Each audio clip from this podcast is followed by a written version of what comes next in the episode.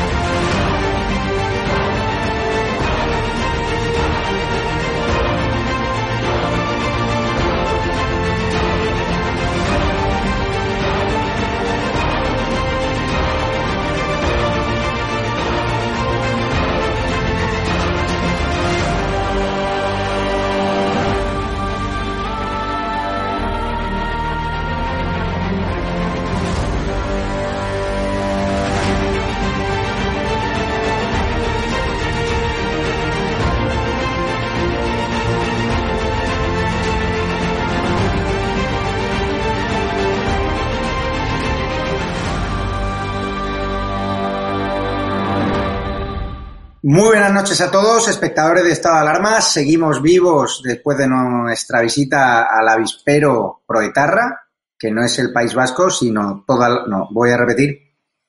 Una, dos y tres. Muy buenas noches, ¿qué tal estáis, espectadores de Estado de Alarma? Eh, hemos regresado vivos del País Vasco después de haber estado sometidos a una presión enorme, a amenazas, a coacciones, incluso nuestro compañero Luis Pérez a una doble agresión que han podido ver en exclusiva en estado de alarma. Fue lamentable que la archancha nos dejase tirados como a perros a un grupito de seis personas, en el que estaba Luis, en el que estaba yo, en el que estaba nuestro cámara, en el que estaba el negro de Vox, Bertrán Endondo, como él se hace llamar, y fue lamentable, es que la archancha recibió órdenes del gobierno vasco de solo escoltar a la comitiva de Vox, a los dirigentes de Vox, que le den por saco a los periodistas, constitucionalistas que son próximos a Vox o al PP, que le den por saco. Nos acompañaron durante 100 metros y nos llevaron a una calle y allí en esa calle pues se convirtió en una auténtica ratonera proetarra que no nos mataron de milagro. Afortunadamente solo fueron dos pequeñas agresiones a Luis Pérez, que no ha tenido que ir al hospital, pero que se podría haber caído por las escaleras y es que le tiraron escalera abajo y le pegaron un empujón por detrás, que él estaba mal herido pero la cosa no fue a más. Lo que es lamentable que nosotros vayamos al País Vasco a reivindicar los espacios de libertad porque vosotros, los espectadores de Estado de Alarma, nos estáis pagando para ello. No estamos haciendo como el tal Matthew Bennett este, que se queda en un salón de Murcia que está cobrando de los Patreons y que encima se dedica a frivolizar o a poner en duda la agresión, la enorme pedrada a Rocío de Mer, porque nosotros en estado de alarma, Rocío, diputada de Vox, te queremos mucho y te creemos. A pesar de que los chiringuitos feministas no hayan dicho nada, a pesar de que no se hayan solidarizado contigo, a pesar de que el miserable Pablo Echenique, como dije ayer, haya dicho que aquello es ketchup, a pesar de que este pseudomafioso de Rubén Sánchez, el FACU que recibe subvenciones de la Junta de Andalucía para una supuesta organización de consumidores que realmente recibe fondos para perseguirnos ideológicamente, estén poniendo en duda o en tela de juicio una agresión que yo vi con mis ojos aquella sangre. Yo llegué minutos más tarde, pero no puse en duda en ningún momento porque la sangre real. Ayer vimos la cicatriz, vamos a dar imágenes y declaraciones exclusivas tuyas ayer en La Guardia, antes del mitin de Abascal, un mitin donde yo miraba y no estaba Rocío de Mer. Claro, es que Santiago Abascal le convenció de que la llevasen a un hospital para que le hiciesen ese parte médico ante la campaña de desinformación y de bulos que propagaron Echenique, medios de la izquierda como este país, como el país que decía que había sido presuntamente agredida, y otros medios aparentemente constitucionalistas que hablaban de una piedra que se había cruzado en el camino, básicamente, de Rocío de Mer. Eso es una barbaridad, que estemos frivolizando y banalizando con la violencia, que estemos justificando, como hace el PNV, las agresiones a Vox, que se diga que yo, por ir al País Vasco o al Vice Pérez, estamos provocando. Provocar es ir a informar provocar es ir a hacer campaña como hace cualquier partido, como el PP, que no tiene problemas en el País Vasco. Eso es provocar. Está claro que los mínimos democráticos, como decía nuestro querido amigo Juan Carlos Girón, diputado de Ciudadanos en el País Vasco, no están garantizados. Con lo cual, estas elecciones están, son perversas. Estas elecciones, hay un partido que no se puede manifestar tranquilamente en una plaza pública, que nos sentimos, o este partido se siente completamente acorralado. Que yo cuando voy en la en el grupo de Vox para cubrir sus actos, me siento como una rata. Y el otro día nos desprotegió la archancha siguiendo órdenes políticas y nosotros responsabilizamos directamente a este que también hace un discurso equidistante, que es el, el Endacari Urcuyo, cuando habla de que algunos están retroalimentando la violencia de los proetarros de Bildu. No, no, los que retroalimentáis sois vosotros cuando os ponéis de perfil cuando os poníais de perfil, como hacíais cuando ETA mataba, recogiendo las nueces de ese árbol que, que movía a base de coches bombas, a base de pistoletazos, los pistoleros de ETA. Es una auténtica vergüenza. Íñigo Urcullo, este Lendakari, que tiene a dos ciudadanos españoles cuatro meses después enterrados bajo un vertedero en Zaldívar, que nosotros por falta de tiempo no pudimos ir, pero vamos a ir este fin de semana, porque así nos lo estáis pidiendo, pidiendo los miembros de la comunidad de YouTube y los Patreons, que con vuestras pequeñas aportaciones económicas pues estamos haciendo una función social que no hacen otros medios de comunicación. Porque la retransmisión en directo de ese estado, del acoso de la ratonera proletarra Vox, batió todos los récords. Está claro que estáis, estáis con nosotros, con Estado de Alarma, y nosotros vamos a seguir estando con vosotros y escuchando lo que nos pedís. Y está claro, si los medios de comunicación quieren hacer periodismo desde el salón de su casa, quieren hacer periodismo desde las redacciones sin pisar la calle, sin mostrar la realidad que se vive en el País Vasco, donde no hay libertad, donde uno por decir de Vox puede ser amenazado, donde uno por hacer su trabajo como periodista puede ser amenazado, pues está claro que nosotros, hasta que no haya libertad en el País Vasco, seguiremos muy presentes allí, siempre defendiendo a las víctimas del terrorismo. Y es curioso, como en el País Vasco, nosotros no teníamos Air China que nos protegiesen y, resulta que en el caso Plón de Galapagar ya multan hasta por tararear el himno de la Guardia Civil a un señor a 10 metros. Vamos a ver hoy las imágenes y el gobierno que está clasificando como secreto la seguridad del chalet de Pablo Iglesias es una auténtica vergüenza. Hasta los 35 guardias civiles que hay allí, algunos nos han llamado diciendo que están abochornados por proteger a una persona ante 20 personas que están yendo ahí cada día con su bandera de España y con su cacerola y que son completamente inofensivos y que estar que yo siempre he condenado los scratches, pero que no comparen que ir a tocar una cacerola a Galapagar de forma pacífica con los scratches que se le hacían a Soraya Sánchez de Santa María o a Cristina Cifuentes. Y tenemos a Pedro Sánchez volviendo a atacar el PP a pesar de que el PP apoya ese decreto de nueva normalidad diciendo que usan la pandemia para intentar derrogar al gobierno. Es que ya tendrías que haberte ido. Ya te tendrían que haber echado del gobierno. Lo que pasa es que el PP pues quiere seguirte dando como ciudadanos un balón de oxígeno y yo no entiendo muy bien. Supongo que algo tendrá que ver las elecciones gallegas y que Feijóo le ha dicho a Pablo Casado que levante un poquito el pie del acelerador porque yo a Pablo no le reconozco en ese discurso de tender la mano al gobierno del bulo. Vamos a dar imágenes en exclusiva, como he dicho, de cómo la Archancha nos dejó tirados en el País Vasco, a nuestro LUR, por órdenes del gobierno vasco. Vamos a ver esos mensajes lamentables de Bildu, del PNV, justificando las agresiones. Vamos a ver quién ha sido investigado, quién ha sido expedientado por esos incidentes, tanto en Estado como en Irún. Adivinen la cifra. Menos de siete personas. Es lamentable cuando hay imágenes, cuando nosotros hemos grabado a la persona que agredió Y lo peor de todo es que estos proetarras ejercen la violencia y les da igual absolutamente todo, que les esté grabando. Se sienten impunes, se sienten por encima del bien y del mal. Y esto se arreglaba metiéndolo en prisión con sus amigos los etarras. Esos son los amigos, porque a mí me decía, no, es que usted es un fascista, es que usted es franquista. No, el fascista eres tú, proetarra, que voy al País Vasco, que es tan tuyo como mío, porque es España y seguirá haciendo, y me dices que me vaya de allí, que me vaya de tu tierra. Eso es fascismo. Y no ir a hacer periodismo a dar un mitin constitucionalista como hace Vox. El caso Dina se va a complicar. Vox va a ir a saco contra ellos, tanto con Dina como con Pablo Iglesias, como muchos españoles les hemos pedido a los partidos políticos. Ese caso no puede quedar en balde. La cloaca eres tú, Pablo Iglesias. Nos hiciste creer en una falsa campaña electoral de que todo el Estado estaba contra ti y resulta que el que tenía las fotos íntimas de su asesora, el que se inventó toda esta parafernalia, fuiste tú. Vamos a seguir con las últimas chorradas del Ministerio de la Igualdad, que es que el Instituto de la Mujer se apunta al estudio del clima con perspectiva de género. Y hay muchísimos temas, pero sobre todo nos vamos a centrar porque así urge, así nos lo piden muchos vascos que estamos con vosotros en la campaña vasca, también en la campaña gallega y también denunciar a este pseudo mafioso que es Rubén Sánchez, el Facu como le llaman, que tiene un montón de perfiles según cuentan algunas informaciones en redes sociales para perseguir ideológicamente a periodistas constitucionalistas como yo, a dirigentes de Vox, a dirigentes del PP y que es un tipejo que sigue recibiendo subvenciones de la Junta de Andalucía que gobierna el Partido Popular y que bueno, así que Juanma Moreno cierra ya el grifo, ya sé que le habéis quitado un, local en Cádiz, pero eso no es suficiente. Es decir, se están destinando fondos a una supuesta organización de consumidores que usa parte de esos fondos, o al menos eso piensa mucha gente, para perseguir ideológicamente a una serie de personas. Está claro que ladran y luego cabalgamos, que si nos atacan a estas alarmas porque hacemos las cosas muy bien.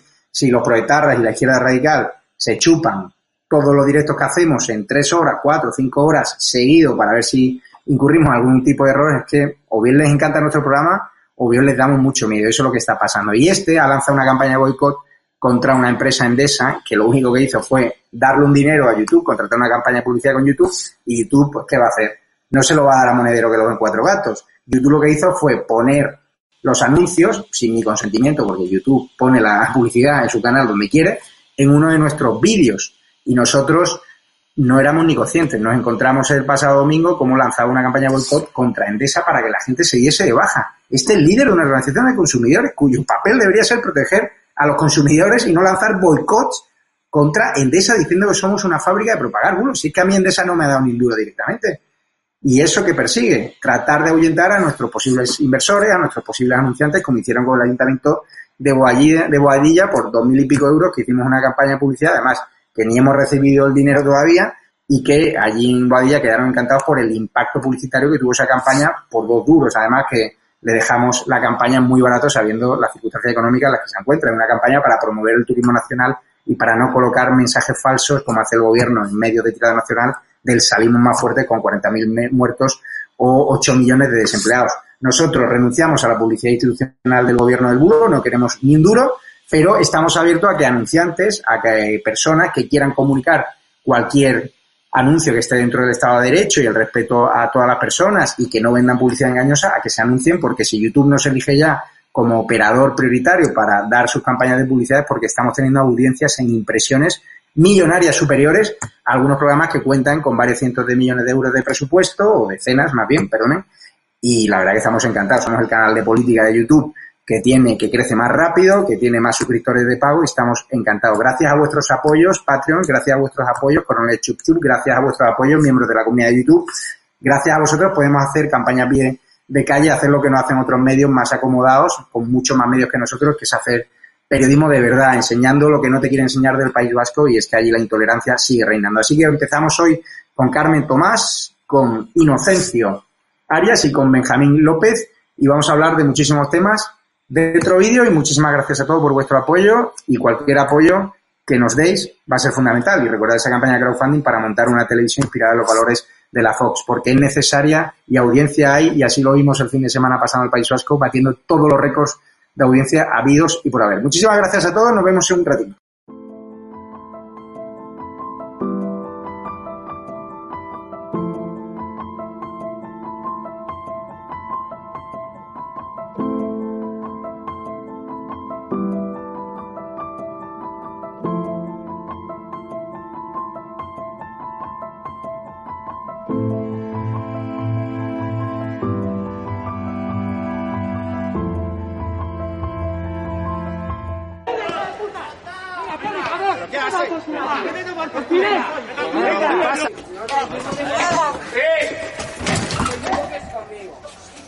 Venga, tira.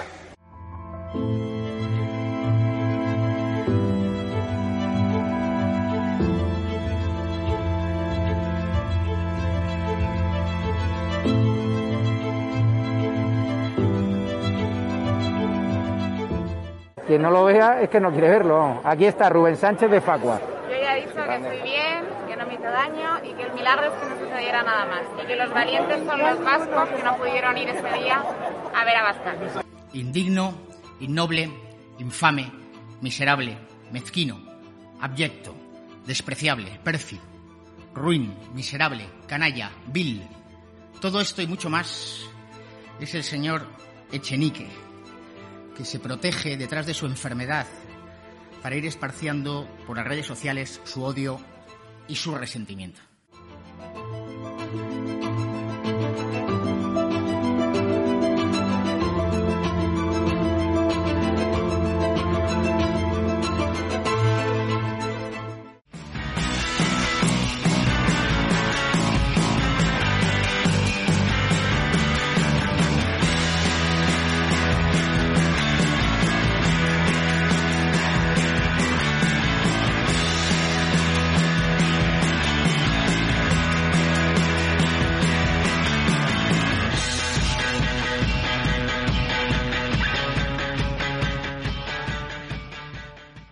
Muy buenas a todos, ¿qué tal estáis? Les paso a presentar una mesa espectacular que no verán a estos contenedores juntos en ninguna televisión. ¿Qué tal, Carmen Tomás de Radio?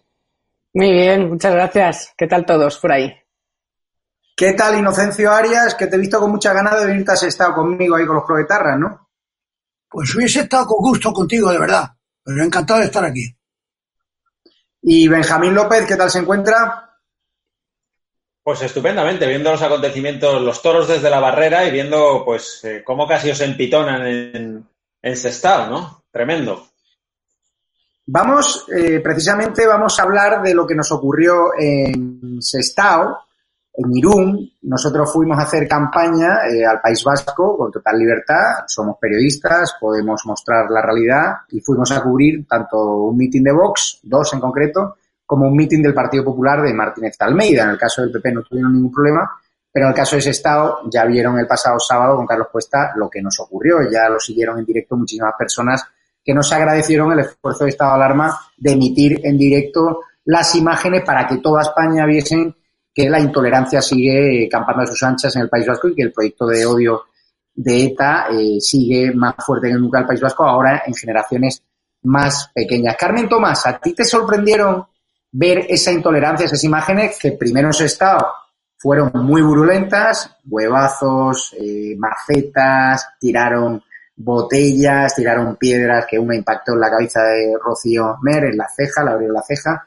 y al final un clima irrespirable y que nos tuvieron allí que escoltar después de una hora y media sin poder salir del avispero proetarra y luego al día siguiente en Irún llegó la doble agresión al Alvise que luego veremos.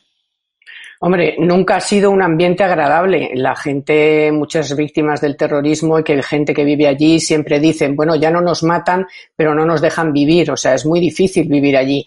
Pero yo creo que en los últimos años, desde que Bildu eh, pues está en las instituciones, se le ha dado mucho más protagonismo, porque hace ya tiempo que están en las instituciones con distintos nombres, pero en los últimos años que se le ha dado mucha más visibilidad, se le ha permitido hacer de todo, homenajes a ETA, lo que han querido, pues eh, ahora están en su salsa. El, al PNV le interesa mucho, perdón, al PNV le interesa mucho también todo este jaleo, porque al final los malos son, están identificados, los super malos, digamos, y ellos pues son eh, la gente de bien y tal, y entonces pues bueno, estamos en campaña electoral y eso al PNV le interesa mucho, que haya mucho lío, pero siempre de, de, esta otra gente que ellos les alientan, pero lo consideran que son los suyos. Yo creo que lo que hemos visto ha sido de una vergüenza inmejorable y todo eso ocurre porque eh, el País Vasco, esto porque el PNV no da las órdenes, el gobierno vasco no da las órdenes a la policía que le tiene que dar, que son muy claras. O sea, hay que mantener la paz, aquí se viene a hablar, cada uno tiene derecho a opinar y aquí hay libertad, pero no, eso no es, no es así, lo hemos visto estos días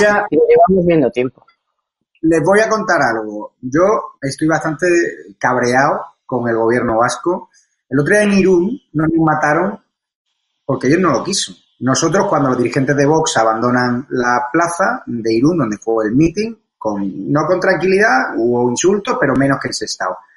Pero claro, cuando se va Vox, se va toda la archancha y se quedan tres o cuatro agentes. Yo hablo con el jefe del operativo, con la UCI, y le digo, oye, soy Javier Negre, del canal de Estado de Alarma, está Luis e. Pérez, ambos estamos amenazados en el País Vasco, llevábamos una persona voluntaria escoltándonos, pero solo uno para, estaba Bertrandongo, el cámara, es decir, éramos seis personas, allí de repente nos quedamos solos. Y le digo a la archancha, oye, acompañarme hasta el parking, que está a unos 800 o un kilómetro, porque todos los proetarras que se habían esparcido alrededor y que habían sido contenidos por la archancha, pues cuando se va ese despliegue de la archancha, empiezan a venir a la plaza y ahí nos encuentran. Entonces la archancha me dice, no te preocupes que te acompañamos hasta el parking. Cuando caminamos 100 metros, yo me doy la vuelta y se había ido la archancha. Vamos a ver las imágenes y las comentamos con Inocencio Arias.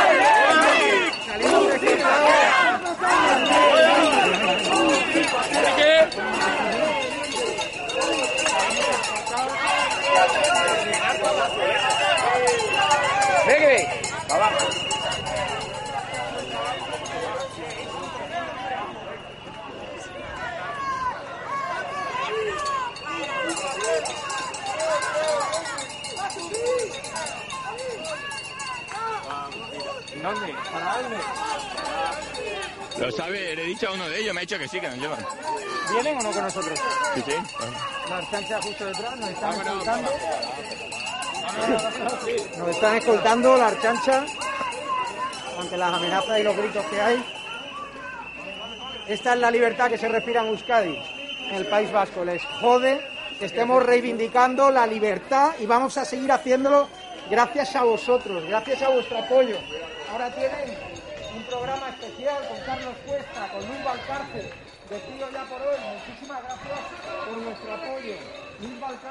Pues Inocencio Arias, fíjate, la Archancha recibió órdenes políticas para no escoltarnos hasta el parking y fíjate lo que pesó en esa calle cuando Alvise fue doblemente agredido, primero en esa calle, que era una ratonera, porque había una escalera, a la izquierda no sé si recuerdo que había, no sé si unas vías o una zona donde no era transitable, y la Archancha decidió no escoltarnos sabiendo que era Javier Negre amenazado allí, Alvise Pérez amenazado allí, y el gobierno vasco dio órdenes de que en el momento que se fuese los dirigentes de Vox, allí nadie escoltaba a nadie. La Archancha nos escoltó durante 100 metros, 200 metros, y luego nos dejó tirados y pasó lo que pasó. Vamos a verlo y lo comentamos contigo.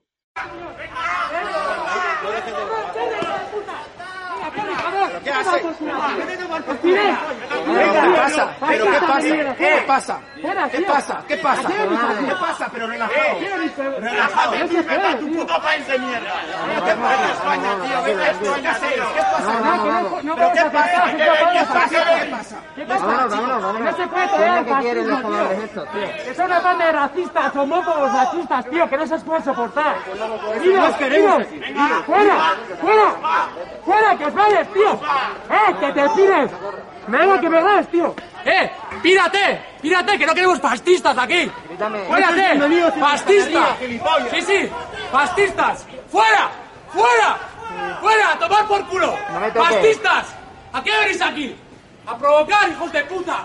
¡Fascistas! ¡A tomar por culo a nuestra puta ¡Este show de mierda! ¡Fascistas! ¡Capora! ¡Fascistas! ¡Capora! ¡Fascistas! ¡Capora! ¿No te das cuenta que es una banda de racistas? ¡Una banda de racistas de mierda! ¡Fascistas de mierda! ¡Asqueroso! ¡Asqueroso! ¡Iros a España! ¡Iros a España, hijos de puta! ¡Iros aquí, hombre! ¡Capora! ¡Fascistas! ¡Capora! ¡Fascistas! ¡Capora! ¡Fuera! ¡Fuera! ¡Venga, eh! Venga,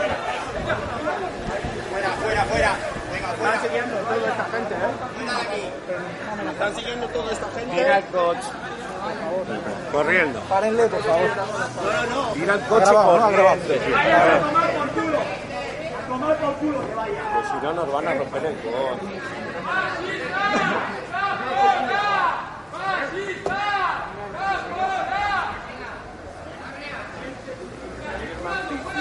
Vente para acá, negro, para acá conmigo. Venga, ya está.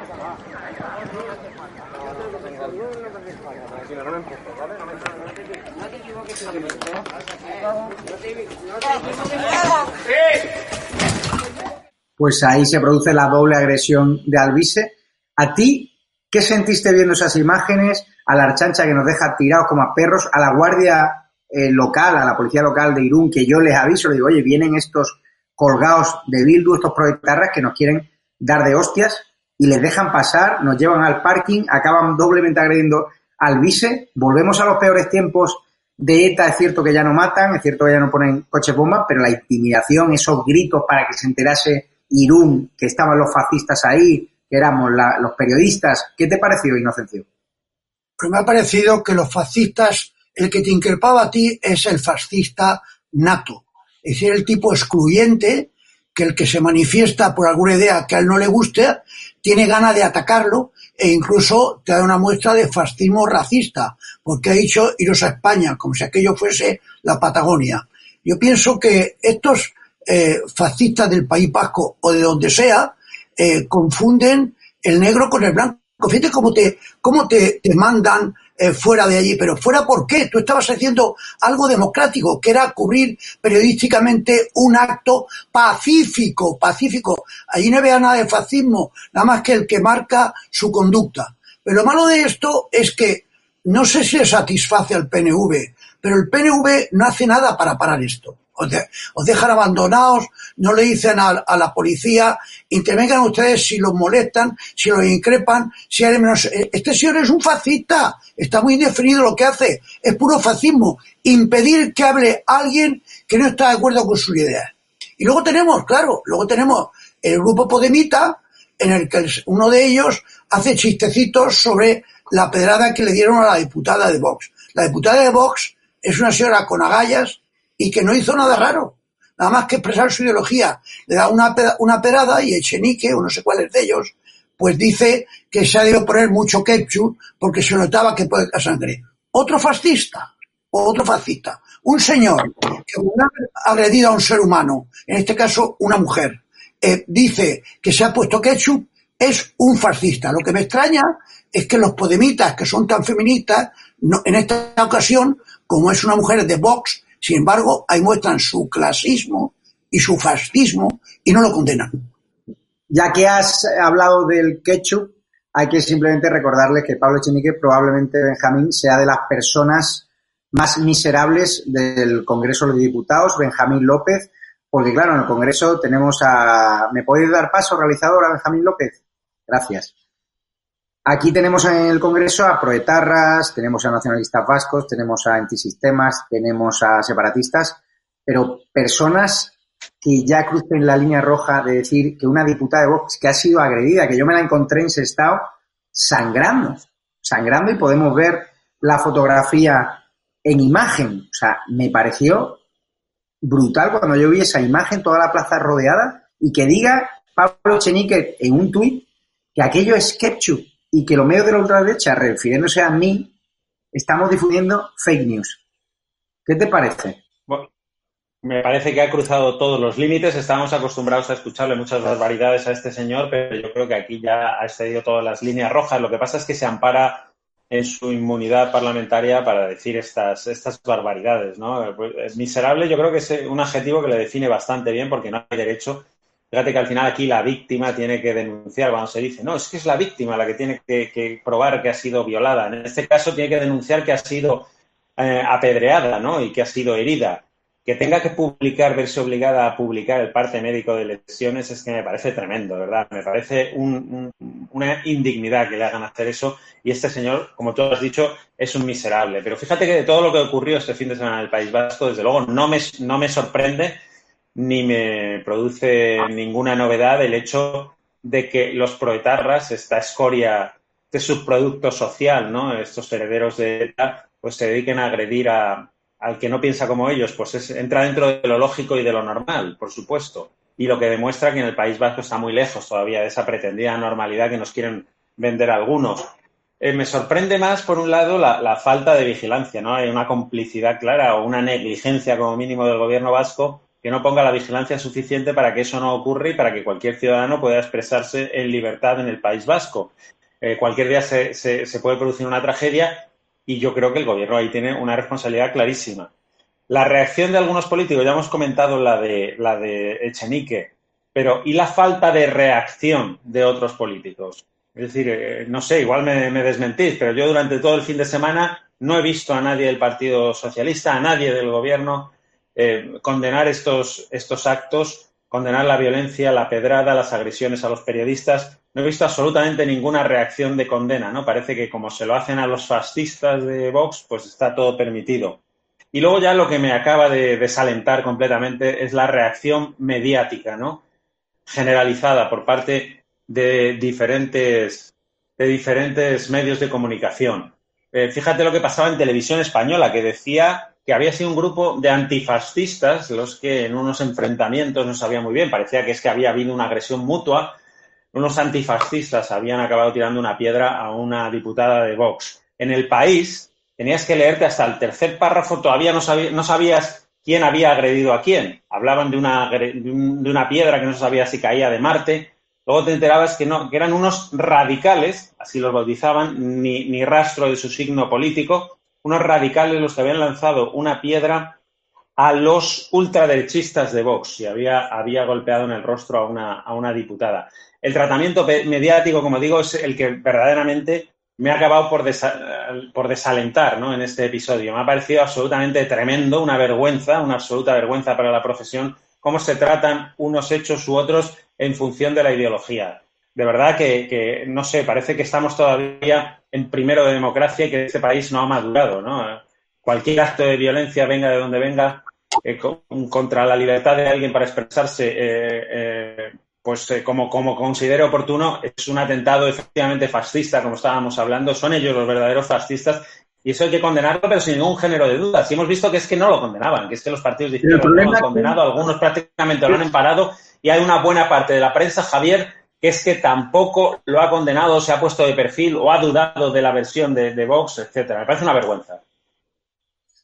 O sea, esas dudas que generaron diarios como El País, que hablaba incluso de presuntamente, no sé si lo podemos ver en imagen, hay un pantallazo de la versión del papel que hablaba presuntamente alcanzada. Ese tipo de mensajes contradictorios que lanza El País, o gente como Matthew Bennett diciendo, este chico que vive en Murcia y que puso en duda lo que le pasó a Rocío de Mer desde el salón de su casa, en vez de haber estado allí, como hicimos en estado de alarma, él tiene Patreons, él tiene apoyos económicos y nosotros también de Patreons, pero nosotros nos gastamos el dinero en ir a los sitios a informar y no a tratar de poner en tela de juicio a una señora que acaba de ser vilmente agredida y que las, las asociaciones feministas no han dicho absolutamente nada. ¿Qué ocurre? que al final pasa lo que pasa, que aquí los culpables, como bien decías, es el Chenique, es el PNV, es Bildu. Vamos a ver lo que dice el PNV sobre el acoso a Vox. Y vamos con Carmen Tomás. El intento de agresión es rechazable. Y hay que decir también que la Archencha les protegió y cumplió con su obligación. Pero les pediría una cosa, no basen su campaña en buscar la bronca, porque es que eligen los barrios más conflictivos no quiero saber si, sí, sí, San Francisco, por ejemplo. ¿eh? La Archancha cumplió con su deber y seguirá cumpliendo. Y todo intento de agresión es rechazable, pero no busquen la bronca como objetivo de, campaña. El que se opongan ustedes a esto dice que hemos acertado, sinceramente. Uh, dicen que es un remiendo mal trabajado. Bueno, ¿una reforma vaga? No, vago es lo que hay ahora. Estas declaraciones de Héctor Esteban son previas a la llegada de Vox a Estados, son con motivo del acoso a Ortega Smith las amenazas que se produjeron en los días anteriores, el fin de semana anterior. Pero claro, tú cuando estás lanzando a tus perros de presa, a los perros de presa proetarras, a los nacionalistas, a los chavales jóvenes, que Vox va allí, que la ultraderecha va a los mítines a provocar y encima le das órdenes políticas a la archancha de que no nos protejan como deberían y que nos tengan encerrados en una plaza, pues al final pasa lo que pasa, porque ¿sabes cuántos identificados ha habido en estos disturbios gravísimos del pasado fin de semana? Carmen, a ver si lo aciertas. No, no, no me pongas a Pues, prueba. cámaras por todos lados, menos de siete personas identificadas tanto en Sestao como en Irún y nosotros tenemos grabado al que le pegó a Alvise y todavía no lo han identificado, sabiendo todo el mundo allí en Irún. ¿Quién será? ¿Qué te parece? Equidistantes de los recongenueces de- del PNV. Pero que no es equidistancia, yo insisto, es que les conviene, o sea, les conviene. Y luego esta idea de esta idea de no vengáis, joder, es que vais provocando, ¿no? Este fin de semana alguno con mucho acierto ha dicho, esto a mí me recuerda, ¿os acordáis eso de, joder, van con minifalda, las chicas van provocando, ¿no? Es, pues eso, no vengáis porque, no solo porque vengáis a provocar, no o no vengáis, no vengáis porque no queremos ni protegeros ni, ni nada. Una cosa voy a decir importante sobre algo que ha dicho Benjamín. Es cierto que no ha habido ningún tuit de nadie del PSOE. Sí, ha habido uno. Y me, me ha dado lástima porque hace un tuit Elena Valenciano apoyando a la diputada de Vox y, y denunciando eh, lo que le ha ocurrido. Y resulta que porque otro tuitero le dice, parece mentira que, que retuitees un, un, un fake y no sé qué y tal. Entonces ella dice, ah, no, como lo he oído en la cadena SER, en Europa Press y no sé dónde más, o sea, pidiendo perdón a un tuitero por haber apoyado a esta mujer. O sea, después de que la has apoyado, vas y lo estropeas eh, en esa cosa rara, ¿no? De decir, bueno, como me están llamando la atención, voy a tener que cambiar.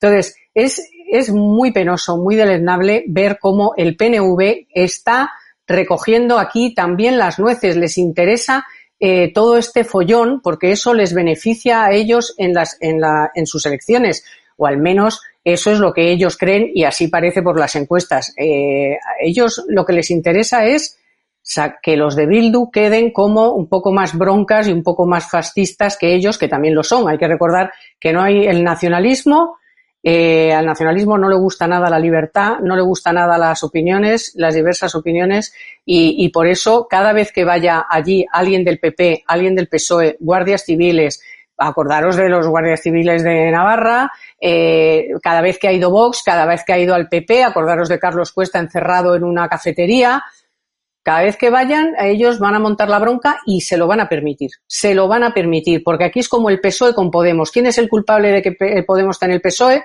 Sánchez. ¿Quién es el culpable de que estén a sus anchas por las calles los etarras? El PNV. No hay más.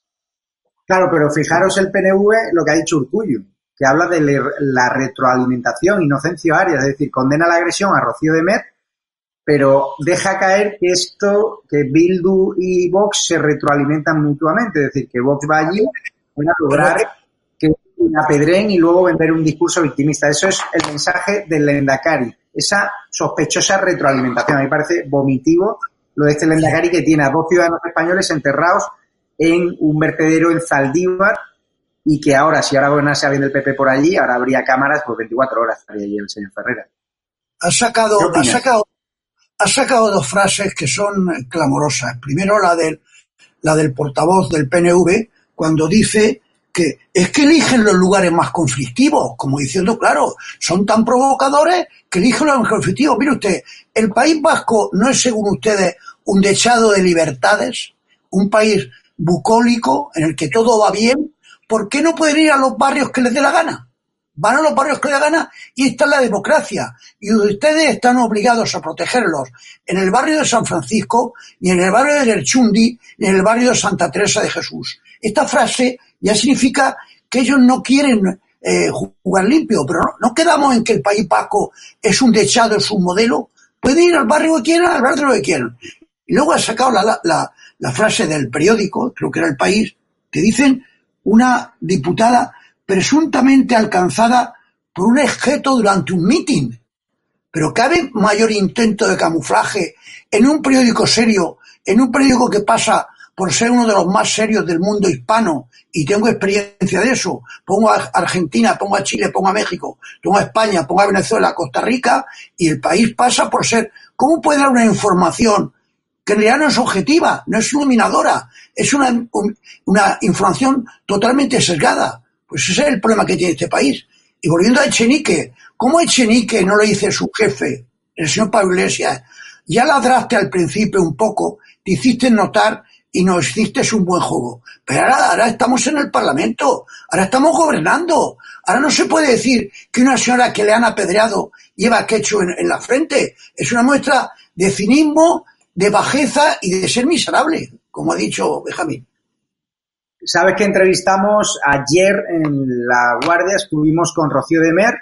Esto es lo que nos dijo sobre eh, esas personas que están dudando de la veracidad de su pedrada. Es que yo vi la cicatriz, yo vi la sangre y desgraciadamente no pudimos captar las imágenes porque llegamos cinco minutos más tarde a, que fuese agredida, porque claro, el mitin de Vox era complicadísimo entrar y, tendríamos que hora- un segundo, Inocencio, por favor. Y podríamos haber entrado media hora antes con la comitiva de Vox, pero nosotros no somos de Vox, somos periodistas. Fuimos diez minutos antes y tardamos 20 minutos en entrar dentro de la plaza, pues ya estaba el dispositivo de la Archancha. Ya los proetarras, en una manifestación ilegal, pues ya habían cercado toda la plaza y por eso no captamos el momento. Vamos a ver lo que nos dijo ayer en La Guardia y lo comentamos con Benjamín López. Doña Rocío, ¿cómo ¿Qué tal, vas? Cada día estás más guapa, ¿eh? Por cierto, sí, sí. Además, ¿qué te parece que hoy el país diga que usted ha sido presuntamente agredida? Bueno, y también que yo vine aquí a golpearle a una piedra o que sea mentira, la verdad que yo nunca Es que me he mira, aquí están, que quien no lo vea es que no quiere verlo. Aquí está Rubén Sánchez de Facua.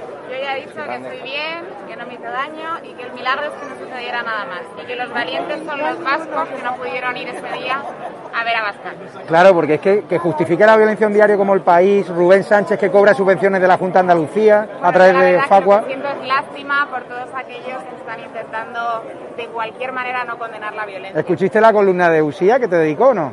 Sí, la verdad que se lo agradezco mucho, no me ha dado tiempo a, a contestarle. pero Pues le agradezco. dejo en estado de alarma la columna, así que te la he dedicado. Muchas gracias, Rocío. Hasta luego. Benjamín, sabes que Santiago Abascal se vio obligado incluso a convencer a su diputada de ir al hospital, porque es cierto que fue una pedrada, pero ella, que es una mujer coraje, pues consideró que no había que ir al hospital. Pues fue tal la campaña contra ella que tuvo que convencer a Rocío de Mer para ir a- al hospital y tener ese parte médico que no sé si podemos ver en imagen. Ahí está, Mascal muestra el parte, Abascal muestra el parte médico de la pedrada de Mer, que Chenique decía que era ketchup. ¿A ti te parece que hay material susceptible de, de- de ser condenable? Es decir, ese tuit es una incitación al odio en toda regla, es una, vamos, una difamación en toda regla, ¿no? Porque ahí está un parte médico Sí. que contradice la versión de Chenique, que además tiene muy mal gusto, ¿no?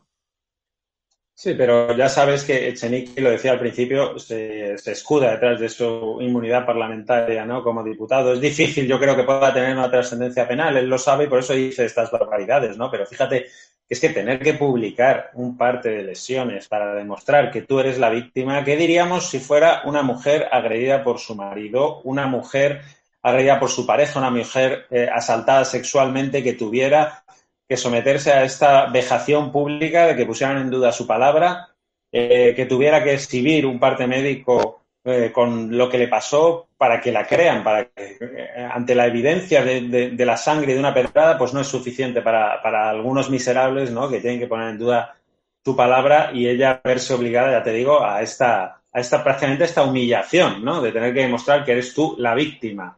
Es que, eh, claro, esto de yo sí te creo, hermana, yo te creo, claro, yo sí te creo, hermana, siempre y cuando seas de derechas, eh, de izquierdas, quiero decir. Si eres de derechas, ya no te creo, ni eres hermana, ni eres mujer, ni eres absolutamente nada. Ya no es una cuestión de, bueno, decía Rocío, la propia agredida, ¿no? Decía, no, bueno, es que eh, hay quien no condena la violencia. Bueno, para mí no, eso ha sido peor que esto en este caso. No es que haya habido gente que no haya condenado la violencia, que la ha habido y es bastante miserable que se ha dado un paso más allá, que es poner en duda la versión de la víctima. No solo no condenas la agresión, sino que encima te permites el lujo de a la víctima ponerla en solfa, eh, arrastrar su credibilidad por el suelo y eh, acusarla de haberse inventado una agresión que a todas luces era, clara. Y fíjate, lo que pasa es que tuvo una reacción tan valiente, de tanta gallardía, de seguir eh, adelante, no quejarse, no querer ir al médico, etcétera, etcétera, que algunos han aprovechado precisamente esa valentía para hacerla pasar por una embustera. Yo estoy indignado desde este fin de semana y lo decía antes, ¿eh? indignado por el silencio, pero ¿a qué espera el gobierno para condenar esto? Es que estamos en, pen, en plena campaña electoral. y una campaña electoral tiene que ser escrupulosamente democrática y que todo el que quiera vaya a un mitin donde le dé la gana, ni barrios conflictivos ni no conflictivos, donde le dé la gana. Faltaría más en un país que se quiera llamar a sí mismo democracia.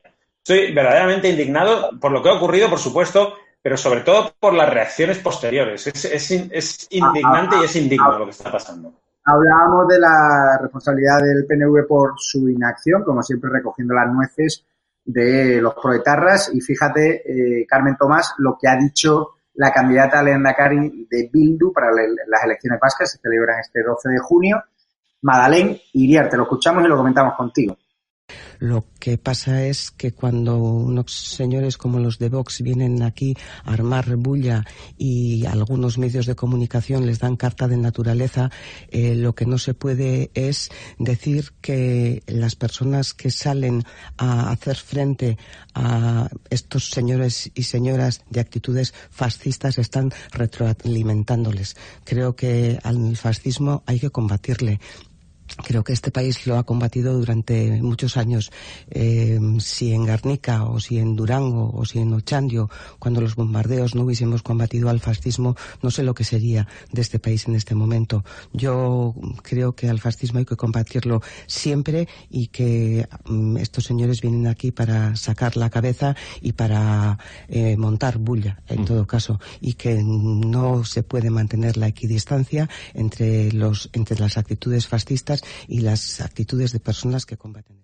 Fíjate, Carmen, mira, yo por ir a estaba provocando, Santiago Abascal por dar un mitin en su tierra odia a los vascos y también va a provocar, es decir, no se están garantizando los mínimos democráticos en el País Vasco de cara a estas elecciones. Está claro que Vox parte con una clara desventaja porque no puede hacer mitines en libertad y menos con estos discursos que blanquean la violencia, pero claro, viniendo de Bildu, que tienen a sus amiguitos etarras en la cárcel y que están pidiendo su excarcelación, pues a mí no me sorprende esta basura de comentarios de esta candidata a un partido que debería estar, y así lo digo, ilegalizado, al menos hasta que condenase rotundamente la violencia de ETA y no me viniese con ese discurso lamentable de es que aquí hubo una guerra y equiparando a víctimas y verdugos el discurso de toda la vida de Otegui y la basura de Batasuna, ¿no? Y colaboraran con la justicia, que todavía hay trescientos y pico asesinatos sin resolver. Que, eso siempre se les olvida, lo de colaborar con la justicia. Pero es tan basura la que ha lanzado esta señora, o sea, escuchar a una proetarra hablar de, de, Guernica y de que nosotros nos hemos dedicado a, a, echar de aquí al fascismo, ustedes lo que han hecho ha sido asesinar vilmente y fríamente a mil a más de mil personas y trescientos y pico que todavía no sabemos cómo fue y quién fue. O sea, es de una vergüenza aterradora. Yo, y yo comparto y lo vengo diciendo años, no es posible, o sea, el día que este país admitió que en su momento Batasuna y esta gente entrara en los parlamentos, incluso alguno fuera eh, presidente de la Comisión de Derechos Humanos, eh, no, eh, no teníamos solución. O sea, eh, esto iba a ser un calvario y así está siendo hasta el último minuto, incluso en el, en el, otro día, en la celebración en el Congreso del Día de las Víctimas, por favor, poniéndoles ahí a los de Bildu en primera línea. Es que fue es todo tan asqueroso, firmando acuerdos con el PSOE por la noche. de verdad, escuchar a esta gente es que te revuelve el estómago. Y esta señora es la fascista, que no permite que en España, que es una democracia, yo creo que consolidada, pero yo creo que todavía nos falta mucho, pueda eh, moverse cada uno por donde quiera, eh, contar su discurso sin que necesariamente les tengan que amenazar o correr a gorrazos o, algo, o agredir o cosas peores, porque ya vimos las que son capaces de dar palizas y todas estas cosas todavía. O sea que, como he dicho al principio, no matan, pero no dejan vivir. Vamos a escuchar, Inocencio Arias, a cómo el portavoz nacional de Vox esta mañana ha atacado muy duramente a Echenique por decir que la sangre Rocío de Mer era ketchup. Buenos días. Podríamos empezar hoy la rueda de prensa con cualquiera de los vídeos de los actos de acoso y de violencia en el País Vasco y en Galicia que ha sufrido nuestros eh, candidatos y nuestros eh, representantes políticos durante este fin de semana. Pero voy a empezar con el Diccionario Real de la Academia Española. Indigno, innoble, infame, miserable, mezquino, abyecto, despreciable, pérfido, ruin, miserable, canalla, vil. Todo esto y mucho más es el señor Echenique, que se protege detrás de su enfermedad para ir esparciando por las redes sociales su odio y su resentimiento.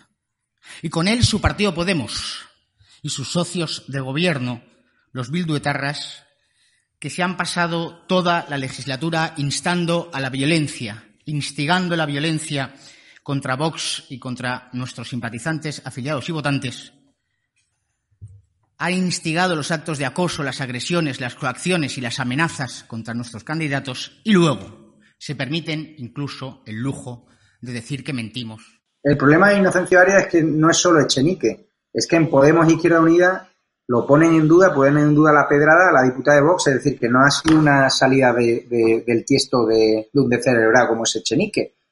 Es que Carlos Natera, eh, miembro de la Gabinete de Comunicación de Adelante Andalucía Podemos e Izquierda Unida en la Comunidad y militante anticapitalista, partido que lidera Teresa Rodríguez, ha puesto este sábado en duda la pedrada recibida, ¿no?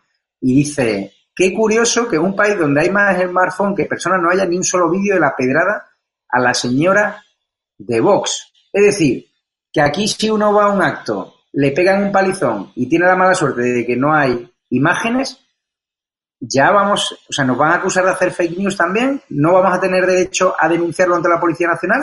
Se está cayendo en un juego tan perverso como peligroso y sobre todo la complacencia de algunos medios de comunicación aparentemente constitucionalistas de seguirles el rollo a este discurso de no, es que la pedrada impactó en la cabeza de Rocío Mer como si nadie la hubiese lanzado. ¿Qué te parece? Pues ya hemos dicho que los fascistas son las personas como Echenique, que también reúne bastante de los calificativos que ha dicho el portavoz de Vox, una persona miserable y bastante ruin. Eh, yo he dicho en varias ocasiones en este programa que no acabo de ver por qué Vox es fascista y Podemos o Izquierda Unida no lo son. Vox está por porque España pertenezca a la Comunidad Europea, está por la democracia, estará en contra del desboque para ellos de las autonomías, pero no quiere tener una prensa eh, amordazada, ni quiere tener unos jueces amordazados, nada de eso se le ha oído. Por lo tanto, que Podemos le dé lecciones de democracia a Vox es un auténtico sarcasmo.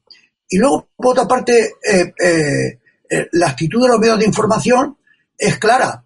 Los medios de información tratan a los partidos de extrema izquierda de España, los comunistas o comunistoides, como Izquierda Unida y el, y, el, eh, y Podemos son, en principio, yo no comulgaré con su idea, dicen inmediatamente, pero son respetables. Ahora, Vox no. Vox, como defiende íntegramente la unidad de España, como eh, eh, habla muy claro, como ha ganado votos, entonces esos son ultraderecha y fascistas. Y lo que no acabo de ver. Y ahí me da vergüenza la actitud de algunos medios de información españoles. A usted puede que no le guste Vox, y le guste Podemos o Izquierda Unida. Bueno, cada uno tiene eh, esto presuntamente alcanzada. Si es que da vergüenza leerlo en un periódico serio.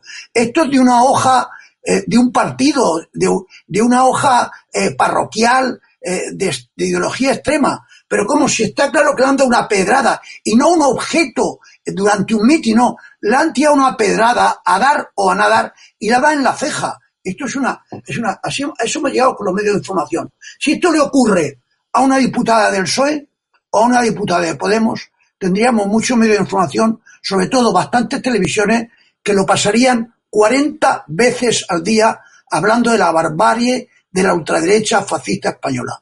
Ese es el drama de España. Benjamín, ¿sabes que quien estuvo el fin de semana en el País Vasco no tuvo ningún problema? Pedro Sánchez. No hubo ninguna agresión, ningún insulto, claro, como socio de los proletarras y de los batasunos y de los nacionalistas vascos, pues allí se le da la bienvenida. Pedro Sánchez acusa al PP de utilizar la pandemia para intentar derrocar al gobierno. Atención a sus palabras, las escuchamos y las comentamos contigo. También estamos viendo que hay algunos casos localizados de rebrotes del COVID. Y este es el mensaje que me gustaría trasladar al conjunto de la ciudadanía gallega y española. El rogar que disfrutemos, claro que sí, de la normalidad recuperada, pero que no bajemos la guardia en la protección de las medidas de sanidad. Frente a un gobierno que lo que quería como objetivo era derrotar al virus por medio de la unidad, La derecha puso como objetivo derrotar al gobierno por medio del virus. Se equivocaron de objetivo y han fracasado durante estos meses. Esas declaraciones corresponden a un mitin en Galicia porque Pedro Sánchez ha estado tanto en el País Vasco como en Galicia. Ahora los líderes se están moviendo entre ambas campañas. ¿Qué te parece que después de haber recibido el apoyo del Partido Popular para ese decreto de nueva normalidad, que yo no lo veo bien, que el PP vaya ahora de la mano con un gobierno del bulo, pues ahora Pedro Sánchez acusa al PP de nuevo de utilizar la pandemia. Hay que recordar lo que dijo el Pedro Sánchez cuando se murió un perro por ébola y pidió la dimisión de Rajoy, o lo que hubiese hecho el PSOE si ahora mismo gobernase el Partido Popular a nivel nacional, tuviésemos 40.000 muertos y un montón de negligencias por resolver. Bueno, la hemeroteca con Pedro Sánchez es absolutamente cruel, pero parece que no le pasa factura, que es lo curioso ¿no? de, este caso. ¿no? Y claro, eh, eh, Pedro Sánchez se caracteriza por tener la cara como el cemento. Sí, claro, lo digo. Eh, cuando dice que es que el PP no ha arrimado el hombro, que no ha querido estar en la unidad, etcétera, etcétera. Bueno, pero ¿qué ha hecho usted? ¿Qué, ha movido, ¿Qué dedo ha movido usted por acercarse al PP? Hay que recordar que en los primeros 40 días de estado de alarma, Sánchez telefoneó a Casado dos veces en 40 días. Una de las conversaciones duró tres minutos. O sea, ¿qué ha querido usted tener con el PP? ¿Ha intentado pactar algo? Es que Pedro Sánchez está en la estrategia de usted me tiene que apoyar a mí por mi cara bonita, porque soy alto y guapo, y si no me apoya usted se convierte eso, pues en un fascista, en alguien que lo único que busca es su propio interés. No ha tenido ningún interés en negociar nada. Pedro Sánchez hace, hace mucho, desde el primer día de, de, la repetición de elecciones, eh, que ha elegido a sus socios clarísimamente, se abrazó con Pablo Iglesias a las 24 horas, buscó el pacto con Esquerra Republicana, buscó los votos de los eh, golpistas catalanes y esos son sus socios y los que ha escogido él. Quiere que los demás le, apoyen gratis y eso en política es absolutamente imposible, ¿no? Porque es que cualquier partido que, se precie y que quiera velar también por el interés general debe poner sus exigencias y su programa, que es eh, lo que ellos tienen precisamente para defender el interés general, ¿no? Eh, tiene que ponerlo encima de la mesa y tratar de defender alguno de los puntos que consideren. No, no, Pedro Sánchez demasiado hace su excelencia en dejar a los demás que le apoyen. Y el que no lo haga, eh, pues es esto, un peligroso fascista, un individuo que solo busca su propio interés, etcétera. Es, es verdaderamente lamentable. Y te diría más, Javier, ¿dónde está Pedro Sánchez ahora con esto que está ocurriendo en el País Vasco? Es que hablábamos de la gravedad, ¿no? De las agresiones que está sufriendo un partido como Vox al que desde el propio gobierno se demoniza continuamente. Es que estos calificativos de ultraderechistas, fascistas, etcétera, se las hemos escuchado a miembros del gobierno en referencia a Vox. Cuando tú criminalizas a alguien, luego, eh, claro, no hay que extrañarse demasiado de que la gente vaya a tirarles piedras. Y cuando esas pedradas ocurren, ¿dónde está el gobierno? ¿Dónde está el gobierno? Que es el que tiene que garantizar, más allá del gobierno vasco, ¿eh? el gobierno español, tiene que garantizar que en España se puedan celebrar unas elecciones democráticas en igualdad de condiciones y en plena libertad. ¿Dónde está el gobierno español? Si lo único que hemos escuchado ha sido un clamoroso y vergonzoso silencio. Que claro, es que es muy grave lo que está ocurriendo, ¿no? La cara dura de Pedro Sánchez la conocemos, pero es que su dejación de funciones en este caso es escandaloso. Habla del silencio lamentable de Pedro Sánchez después de la agresión de Rocío Mer, pero no te olvides que Pedro Sánchez, el PSOE, el gobierno, pactó con Unidas Podemos la derogación, no, perdona, con Bildu la derogación de la reforma laboral, justo la semana en la que Bildu, en la que los proletarras pintaban el domicilio personal de la líder del socialismo vasco, Idoia Mendía. Esa es la calaña moral de un partido que tiene a muertos por ETA en sus filas y que está pactando con los proletarras de Bildu, y habiendo dicho Pedro Sánchez en infinidad de ocasiones que con Bildu, vamos, que no iba ni a la vuelta a la esquina. Es completamente lamentable, pero bueno, estamos en un país donde la gente está cegada y donde ya hay dos bloques enfrentados y es imposible convencer a, gente que está entregada a una causa de llegar a justificar una pedrada, llegar a decir que es mentira o que era que Vamos a hablar con Carmen Tomás porque Carmen, veo aquí eh, sobre la crisis del turismo, ¿no? La IATA revela que los controles de Sánchez en los aeropuertos son inferiores a los de los países occidentales. Vamos, que Barajas está siendo un, coladero, venimos avisando, están llegando inmigrantes procedentes de Bolivia, también inmigrantes en patera, los cuales no se le están haciendo los test rápidos, tal vez por ese buenismo de vaya que le hagamos un test rápido a un inmigrante y vaya que no digan que somos racistas, ¿no? Eso estará pensando Iván Redondo, a lo mejor. Ya. Eh, solamente, solamente un 30 segundos para recordaros que cuando eh, ganaron las elecciones eh, Ciudadanos, el, bueno, desde que se ganaron las elecciones en Andalucía por el centro derecha, acordaros que fue el PSOE el que lanzó una alerta antifascista y mandó autobuses al Parlamento. Pero bueno, era solo para dejar claro cuál es la está siendo la actitud del Partido Socialista del campeón del no es no, que ahora dice que es que no le apoyan y que eso es un problema. Bueno, sobre los aeropuertos, se lo están diciendo desde hace semanas, desde todos los lugares. Me suena un poco esto. ¿eh? Luego dirán que eh, quién iba a saberlo, ¿no? Eh, no se hacen los controles necesarios, no es suficiente lo que se está haciendo y la prueba es que está entrando gente sin que le hagan ningún tipo de prueba porque no es una prueba para nada lo que uno escribe en un papel. Tú imagínate que te has gastado un dineral en venir a España 15 días a un hotel y de repente te preguntan si has pasado el COVID o, tienes, o tienes, pues lo normal es que mucha gente mienta. Después, si es por mirarte a la cara, pues vamos, yo desde luego, el otro día se lo dije al doctor Simón, digo yo es que le miro al doctor Simón a la cara para hacerle un control visual y le mando a la UCI directamente, ¿no? O sea, si, si fuera así, de verdad, es, es una, es una especie de, de, de, dejación de funciones ya. Yo creo que les da todo igual ya, ya han pasado los trastos a las comunidades autónomas y no digo que intencionadamente quieran que pasen cosas, no, pero que ya, como que ya no es nuestra cuestión, nosotros ya con estas tres cosas ya estamos haciendo cuando eh, los aeropuertos no son de las comunidades autónomas, el control en los aeropuertos, pero ellos ya han dado la sensación eh, y han creado esa imagen de que ya no hay estado de alarma, luego ya todo depende de las comunidades autónomas y allá se lo resuelvan. Y podemos tener un problema. Yo hoy he, visto un reportaje en un informativo de unos chinos que venían. Si la Unión Europea tiene prohibida la llegada de chinos, me da igual que vinieran vestidos de, de, de con, con un traje entero, me da igual. O sea, pero no están prohibidos los vuelos a China.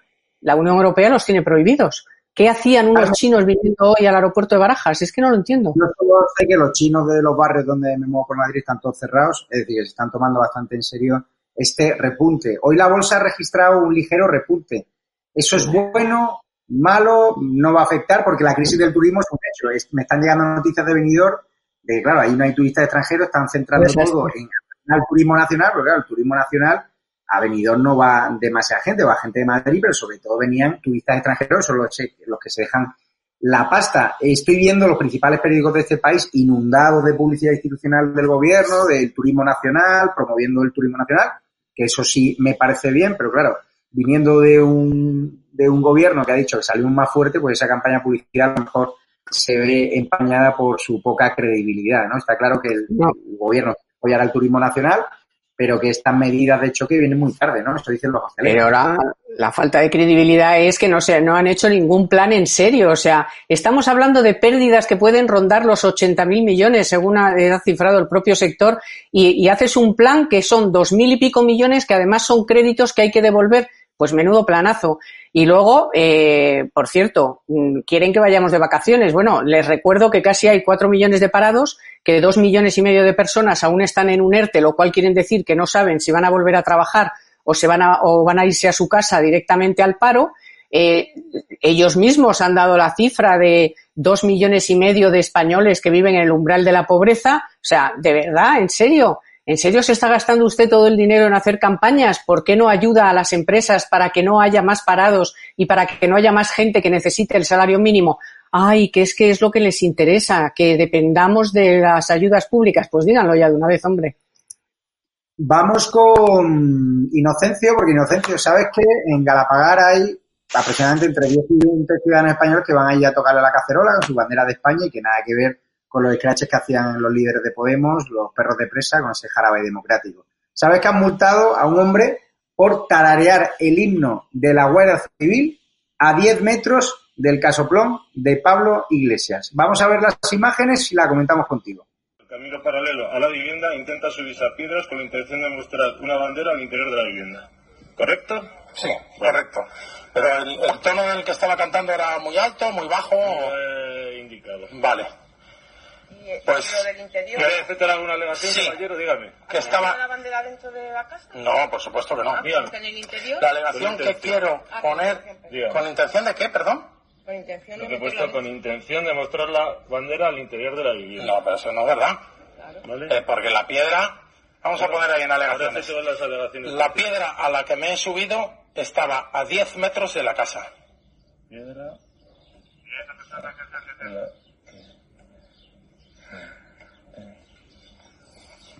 Subido. Está, ¿Está? a- está, sí, sigue estando, A 10 metros. de la casa.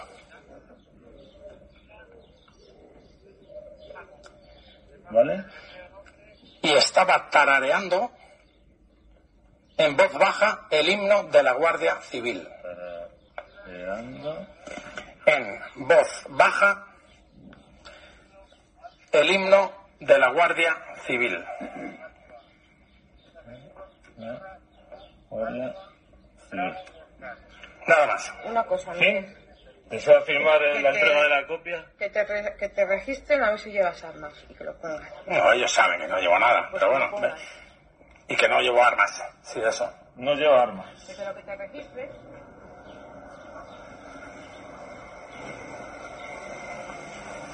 Solo una bandera de España. Ya está, nada más. Bandera de España. Perfecto, nada más. ¿Vale? Vale. ¿Desea firmar la No, de la copia? no deseo firmarla. De acuerdo. Le entrego una copia, ¿de acuerdo? Muchas gracias. Ahí tiene. ¿Qué te parece, Inocencio, que se estén multando a españoles que van allí a tocar la cacerola, que no se multen a los proetarras que están lanzando botellazos, piedras a los líderes de Vox en sus mítines? Que haya 35 guardias civiles allí y que en cambio en el País Vasco nosotros nos tirados como perros. Javier, ese es el gobierno que tenemos, amigado con los hijos de los etarras y amigado con los que quieren romper España, no dentro de 40 años, sino el mes que viene. Y el mes que viene van a tener una reunión con unos señores que se sientan allí, no hablar del tiempo, ni hablar del cine catalán, ni hablar de las carreteras de Cataluña, quieren hablar sobre cómo desgajarse de España. Y este gobierno traga. Entonces, este señor de la Guardia Civil, la Guardia Civil es un cuerpo muy prestigioso, muy serio, muy concienzudo, muy honesto, y lo saben no solo en España, sino en el extranjero. ¿Por qué hace esta cosita de la sanción, la multa, y usted se sube la piedra, que en realidad estaba a 10 metros como mínimo? Pues porque tiene instrucciones. La Guardia Civil tiene instrucciones de que hostiguen amistosamente, porque la Guardia Civil no es grosera, pero que le creen problemas a la gente que se acerque. Y este es el país en el que vivimos. La Guardia Civil no hace chorradas. La Guardia Civil recibe órdenes. Como el señor que han promocionado a jefe, de- a jefe del cuerpo, este señor leyó aquel papel en el, que estaba... Perdón, perdón. Benjamín, porque Inocencio. Benjamín, ¿qué te parece que se esté multando a españoles eh, por estar cerca de, de la casa de Pablo Iglesias, por ya tararear el de la Civil a 10 metros? Y que encima se haya declarado como secreto, que lo podemos ver en imagen, una información que saca del ABC, aunque nosotros ya la dimos en exclusiva, a petición de una pregunta del Partido Popular, porque el gobierno no quiera dar los datos de la seguridad del chalet, aunque solo hay que ir allí a Galapagar para ver que hay más de 35 guardias civiles. Y los pueblos de alrededor, como decía hoy Antonio González Terror, diputado del PP y vicesecretario territorial, pues sin, sin guardias civiles. Pues me parece muy lamentable y mucho más si lo comparas efectivamente con lo que está ocurriendo en otros lugares de España donde se apedrea a diputados, se agrede a periodistas, etcétera, etcétera, sin que ocurra absolutamente nada, ¿no?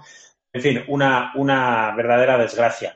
Pero es que, claro, es que eh, esta excusa del secreto ya la utilizó Pedro Sánchez para no informarnos de sus vuelos privados con el Falcon, ¿no? Para sus actividades privadas. Todo es secreto. Es una excusa muy lamentable y yo no sé qué se puede hacer al respecto porque, claro, puedes acabar declarando secreto cualquier cosa con tal de, de- no verte envuelto en un lío. En esa casa ha llegado a ver, así se ha publicado, después de constatarlo allí mismo sobre el terreno, que ha llegado a haber medio centenar de guardias civiles desplegados alrededor de la vivienda de Pablo Iglesias.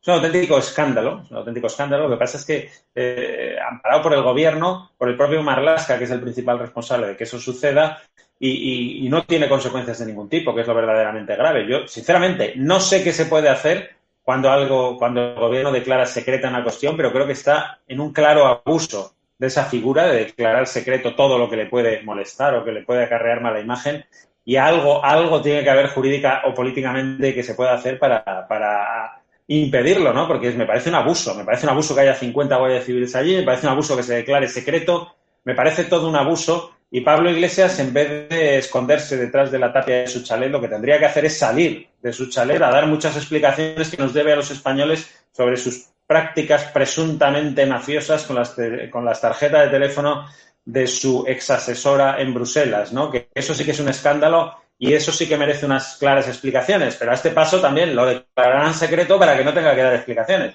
Me parece que el gobierno está abusando en ese sentido de esa figura, como digo, del secreto y que algo, algo alguien tendría que hacer. No sé si la oposición, no sé quién, pero desde luego no sé si es jurídico o es político, pero algo habría que hacer. Porque es que recuerdo que Pedro Sánchez ha declarado secretos sus vuelos del Falcon también. Está abusando del secreto y de los decretazos, porque hay que recordar que el gobierno de coalición ha aprobado 22 decretos en seis meses. En sus dos primeros años de presidencia, Pedro Sánchez lleva 66 decretazos por los 47 de Mariano Rajoy. Cierran el portal de transparencia, a todo dicen que es seguridad, que, no nos dan los datos. Es una auténtica vergüenza. De hecho, has hablado del caso Dina. Jorge Buxade se ha referido a él, el portavoz nacional de Vox, porque han decidido denunciar a Dina, a Pablo Iglesias e ir a por ellos, ¿no? Vamos a escucharle. Cuestión, pues, eh, para que vean que nosotros no nos quedamos en palabras, señalaros e informaros que en esta misma mañana se presentará en la Fiscalía Anticorrupción denuncia contra Pablo Iglesias, Dina Buselam, Marta Flor y el fiscal Ignacio Estampa por delitos de denuncia falsa, falso testimonio, simulación de delitos, revelación de secreto, estafa procesal, tráfico de influencias. No vamos a permitir que esos mismos que instigan la violencia y que luego la niegan, encima vivan en la impunidad de la mentira, del engaño y de la falsificación de noticias. Vox ha hecho lo que muchos españoles queríamos, ¿no? Que ya pusiesen contra la espada de la pared a la mentirosa Edina, que además tiene un panfletillo que le ha regalado Pablo Iglesias, o que apoya a Pablo Iglesias para que, se calle o para que le defiendan este juicio, que huele muy mal, ¿no? Este caso Dina, unas fotos íntimas, muchas mentiras, y la cloaca al final se ha demostrado que era Pablo Iglesias, ¿no? Exacto, que la, que la cloaca tenía coleta, ¿no? que dicen. Pero, hombre, yo las crónicas que leo de todos nuestros compañeros, sobre todo las del mío, las de Miguel Ángel en Libertad Digital, dicen que el juez está muy, muy enfadado y con muchas ganas de pedir el suplicatorio al Supremo. Es decir, Pablo Iglesias lo tiene, yo creo que lo tiene francamente mal. Vamos, a mí que Vox le ponga otra denuncia me parece fenomenal, pero como ya hay una causa abierta, y yo creo que además el juez eh, está muy harto de las mentiras, de las cosas, de las esquivas, de que se hayan filtrado cosas, de lo de los fiscales. Cuidado que los fiscales no habían reaccionado, pero al final han reaccionado porque eso al final daña al cuerpo de la fiscalía. Eh, lo tiene muy feo, ¿eh? hasta el punto de que hoy en el PSOE nadie ha querido entrar a... Es una cosa de Pablo Iglesias, que también tiene narices la cosa. O sea, este gobierno que era el de la transparencia, venía a, rejuvenecer la democracia y a que la democracia reviviera, porque Rajoy, el malvado, la tenía hecho unos zorros y tal, y nosotros venimos aquí a la democracia, en fin, a revestir la democracia de transparencia y de todo tal. Resulta que es el del el de la cero transparencia, ha cerrado el portal de la transparencia, eh, no hablan, no dicen nada, dicen que esto de Pablo Iglesias es una cosa personal, pero de cuando un vicepresidente tiene estas acusaciones que ha relatado muy bien Boisado y que son por las que está abierta su causa en el juzgado, eh, son una cosa personal. Usted es un vicepresidente que ha cometido presuntamente de momento varios delitos. Si fuera alguien del PP o alguien de Ciudadanos o alguien de Vox, estaría crucificado en la plaza pública. Así que, eh, yo creo que el juez va a ir adelante, pero en fin, cuantas más denuncias, y hay que decir que vaya al Parlamento y que se abra eh, y que se le pregunte todos los miércoles y que el gobierno dé una explicación. Todo eso está muy bien, pero que lo del, juez, lo del juzgado vaya eh, por donde tiene que ir y creo que el juez está en ello. ¿eh? Yo le veo serio. Le quiero preguntar a Inocencio Arias, ya por acabar. Inocencio, resulta que hay un, como diría yo, una persona que emplea técnicas mafiosas y matoniles, que el otro día YouTube funciona de una forma de que las empresas le pagan la publicidad a YouTube y YouTube decide dársela a los canales con más audiencia. Es el caso de estado de alarma, pero nosotros no tenemos una relación directa con ninguna empresa que pone anuncios en nuestro canal de YouTube. Y surgió un anuncio de Endesa, una empresa que mm, tenía un anuncio y que yo no era ni consciente. Pues este, el Facuo, como le llaman, y la última hora noticia, que es el panfleto de Dina Buxelham, decidieron organizar un boicot contra Endesa porque decían que se estaban anunciando un medio ultraderecha que propaga bulos refiriéndose a estado alarma, cuando Endesa ni siquiera ha decidido anunciarse aquí. Lo hacen para ahuyentar a nuestros posibles inversores, para ahuyentar a las personas que nos quieran ayudar. ¿Qué te parece que este FACU que se llama Rubén Sánchez, que tiene una presunta organización de consumidores que realmente es una excusa para recibir fondos y hacer persecución ideológica en las redes sociales, pues se dedique ahora a boicotear a una empresa que ha pagado YouTube para que distribuya su publicidad en los canales con más audiencia. Efecto Camelo, un Camelo interesado, pero en el caso tuyo del anuncio de Endesa, yo creo que si ladran es que estás cabalgando. Si ladran, y ladran personas precisamente de dudosa trayectoria democrática, significa que tu programa va bien significa que tu programa tiene público y que empiezan a tenerte miedo. Es decir, que yo no me preocuparía eh, demasiado. Has sido aceptado, por ejemplo, te has portado valientemente y ahora resulta que empiezan a echarte caca estúpida, infantil, que alguna gente cree, porque este país es el país de la teoría conspiratoria, pero en el fondo yo no me preocuparía demasiado. Esto significa que tú empiezas a crear problemas a gente monolítica, a gente fascistoide, a gente que no le gusta la libertad. Por lo tanto, Tú continúa. Benjamín, ¿qué te parece que la Junta de Andalucía siga dándole subvenciones? Ahí gobierna el PP y Ciudadanos a este tipejo que Rubén Sánchez, que tú también has padecido en alguna ocasión en redes sociales y que se dedica a perseguir ideológicamente a constitucionalistas, a gente de Vox y además sin esconderse. Es decir, este señor recibe fondos y en vez de dedicar todo a la protección de consumidores, pues hay muchos usuarios de Twitter que denuncian que tiene una organización en Twitter una pseudo-organización se dedica a perseguirnos por las ideas políticas y ahora boicotear a empresas como Endesa que no ha puesto un duro en estado de alarma, que se lo ha dado a YouTube. Ojalá no lo diese a nosotros. Y yo lanzo un mensaje de protección ¿no? a todos los inversores o anunciantes que quieran que quieran fijarse en nuestro canal porque nosotros les vamos a proteger y está claro que los que apoyéis el constitucionalismo, también los clientes de estado de alarma lo van a valorar.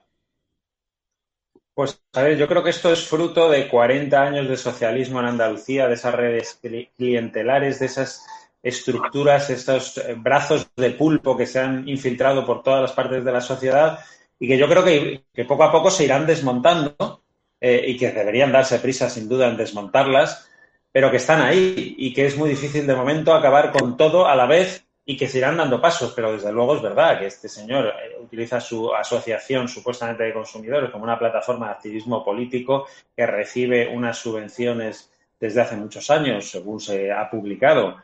Eh, y, como digo, esto, esto era así ya con los anteriores gobiernos eh, socialistas, sigue siendo así, no debería serlo, desde luego, estas políticas hay que, hay que revisarlas y espero que lo hagan. Bueno, allí, allí gobierna el PP con Ciudadanos, pero dependen también de, Vox para obtener la, mayoría, por lo tanto, yo creo que entre los tres deberían hacer algo al respecto, no solamente con Facua, ¿eh? sino hay que muchas cosas que revisar en Andalucía después de, de 40 años allí lloviendo fino, lloviendo socialismo fino que ha calado en, en, todas las estructuras de la sociedad y va a costar va a costar desmantelar eso lleva tiempo pero hay que hacerlo sin duda Cierro con Carmen Tomás para decirle una última chorrada del Ministerio de Igualdad, en este caso el Instituto de la Mujer que lidera Beatriz Jiménez, que es que se apunta al estudio del clima con perspectiva de género. Es decir, no hay dinero para este, no hay dinero para, para para, no hay dinero para nada, no hay dinero para hacer rápido, en cambio sí hay dinero para seguir fomentando este feminismo radical que solo nos trajo muertos a Madrid con el 8M, ¿no?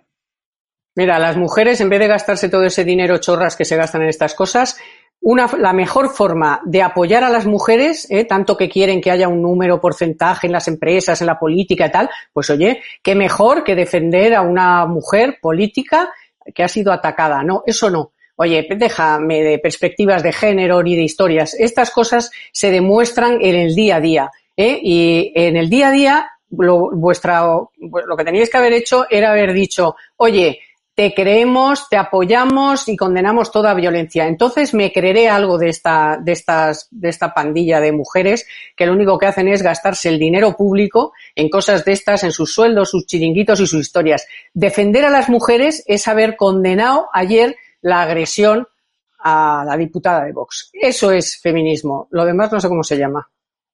Por cierto, no me quiero ir sin preguntarle a la última hora del país a Inocencio Arias Irán ha emitido una orden de arresto para el presidente de Estados Unidos, Donald Trump, y otras 35 personas por el asesinato del general Qasem Soleimani. ¿Esto va a tener alguna incidencia en, en aquella zona? Vamos a ver, cero incidencia, bueno, que habrá alguna manifestación ante alguna embajada americana, pero lo que hizo Trump es lo que han hecho todos los presidentes americanos. A un tipo terrorista, jefe de terroristas, si, si pueden, lo abaten con un dron o con un avión o con lo que sea. Lo que ocurre, como Trump de derechas, entonces hay que despellejarlo y algunos medios de información occidentales se unen a eso. Pero ¿qué hizo Obama? El gran Obama al que yo hubiera votado. ¿Qué hizo? Se cargó a Bin Laden. ¿Y cómo se cargó a Bin Laden? Él hizo un juicio para que fuera todo muy democrático, dado que toda persona tiene derecho a tener un juicio. No, no le hizo un juicio. Mandó unos comandos, le pegaron unos balazos y lo tiraron al mar en un sitio que no sabe dónde está. Y yo digo lo que dijo Woody Allen, que es una persona no sospechosa de ser de derechas o de ser profascista o de ser pro-Trump o pro-presidente de la República de derecha. Dijo, no sería la persona que llore o que se queje de que Bin Laden haya desaparecido del mapa. Pues el que se ha cargado otro era otro terrorista espectacular, jefe de terroristas, responsable de la muerte de dos decenas de americanos. Pues sí, no lo han llevado a juicio, pero era un terrorista asesino. Pues muchas gracias por ese apunte internacional. En calidad de ex eh, embajador de España ante la ONU, no hay nadie que conozca las relaciones diplomáticas como usted, por eso está aquí en estado de alarma. Gracias Carmen Tomás, gracias Benjamín López y les recomiendo encarecidamente una entrevista que le hemos hecho al alcalde de Madrid, al alcalde de Alcadora también, Rita Maestre y los Podemitas, señor José Luis Martínez de Almeida, con el que estuvimos en Bilbao y a las 11 menos cuarto tienen esa entrevista. Estará hoy Carlos Enrique a las 12 de la noche y también los papeles de Entran Basagua al filo de las once y cuarto de la noche. Muchísimas gracias a todos por estar ahí, gracias por vuestro apoyo, gracias por vuestra fidelidad y gracias por vuestras ayudas a los Patreons y a los miembros de la comunidad de YouTube y también por los que habéis aportado ese pequeño crowdfunding para montar una suerte de televisión parecida a la Fox, pero siendo mucho más humildes y defendiendo la verdad y retransmitiendo en directo pues los mítines de Vox, los acosos a los que nos sometemos los periodistas constitucionalistas y también los mítines del PP y entrevistar a nuestros referentes del constitucionalismo sin complejos y a pesar de los ataques de personas que aplican técnicas matoniles como Rubén Sánchez, Pablo Chenique y compañía. Muchísimas gracias a todos, queremos.